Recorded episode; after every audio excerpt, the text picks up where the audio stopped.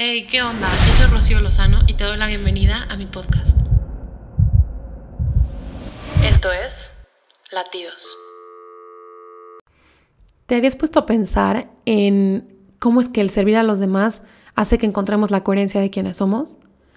Si desde el inicio los expertos nos han llamado seres sociales y por otro lado nos han dicho que fuimos llamados a amar, ¿no tendría sentido que nuestra naturaleza nos llame a servir a los demás? El concepto de servicio pareciera no ser una palabra muy usada, y mucho menos muy común. Me parece que es una idea que a veces va de la mano de trabajos poco dignos, no deseables, trabajos fuertes.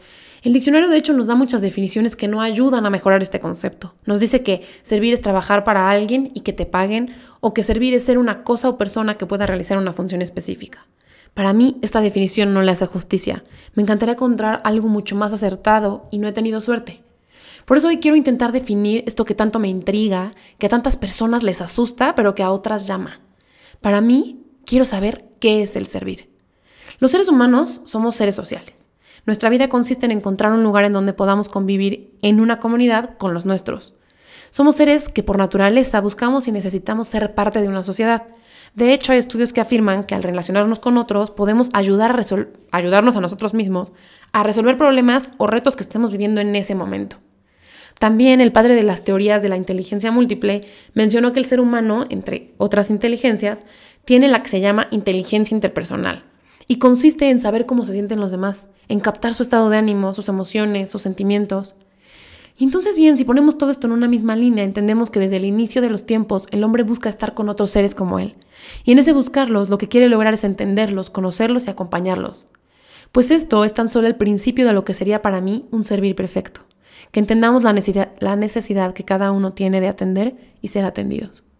Para mí servir es poner en práctica nuestros dos llamados más profundos, el ser sociables y el amar. Pues así como necesitamos de alguien cuando nos sentimos solos, hay personas que pueden pasar años y años con esa necesidad y nunca saciarla. Y entonces, este es mi llamado al mundo. Dejar tres fáciles pasos que debes de seguir y más bien debes de hacer tuyos para poder servir sin obligación y empezar a hacerlo por naturaleza. El primero es entender que tu realidad no es la única. A veces vivimos encerrados en una burbuja de comodidades sin percatarnos de lo que está fuera de ella.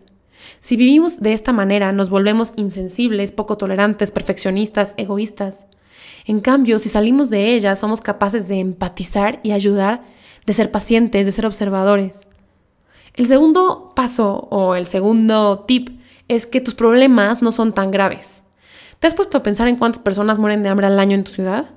Al mes, al día, y a lo mejor no solo en tu ciudad, en el mundo entero, pues te tengo la sorpresa de que este sí es un verdadero problema.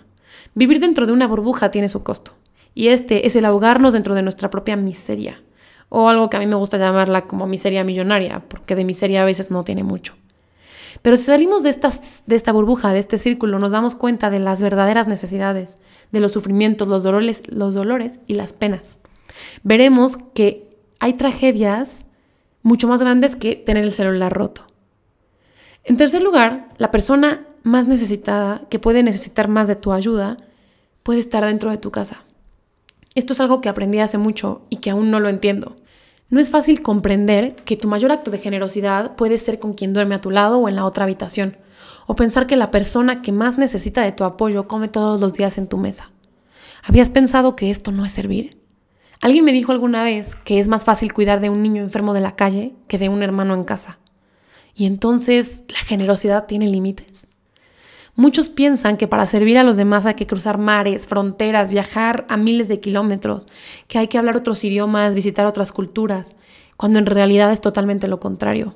A la vuelta de tu casa, cruzando la calle, en el semáforo de tu escuela, en la puerta de la tienda, en la casa de tu amiga, en el pueblo de atrás de tu colonia, en todos esos lugares hay alguien que no tiene eso que tú tanto has buscado y encontrado. Y no te olvides que también puedes ser tú quien necesite de esto. Si te sientes incompleto o incompleta, a lo mejor es que te hace falta algo. A lo mejor te hace falta regalar tu tiempo, tus palabras, tus sonrisas, tus miradas a alguien que las ha buscado y lo único que le falta es que llegues tú a su vida. Y bueno, creo que es ahí en donde está el verdadero servir.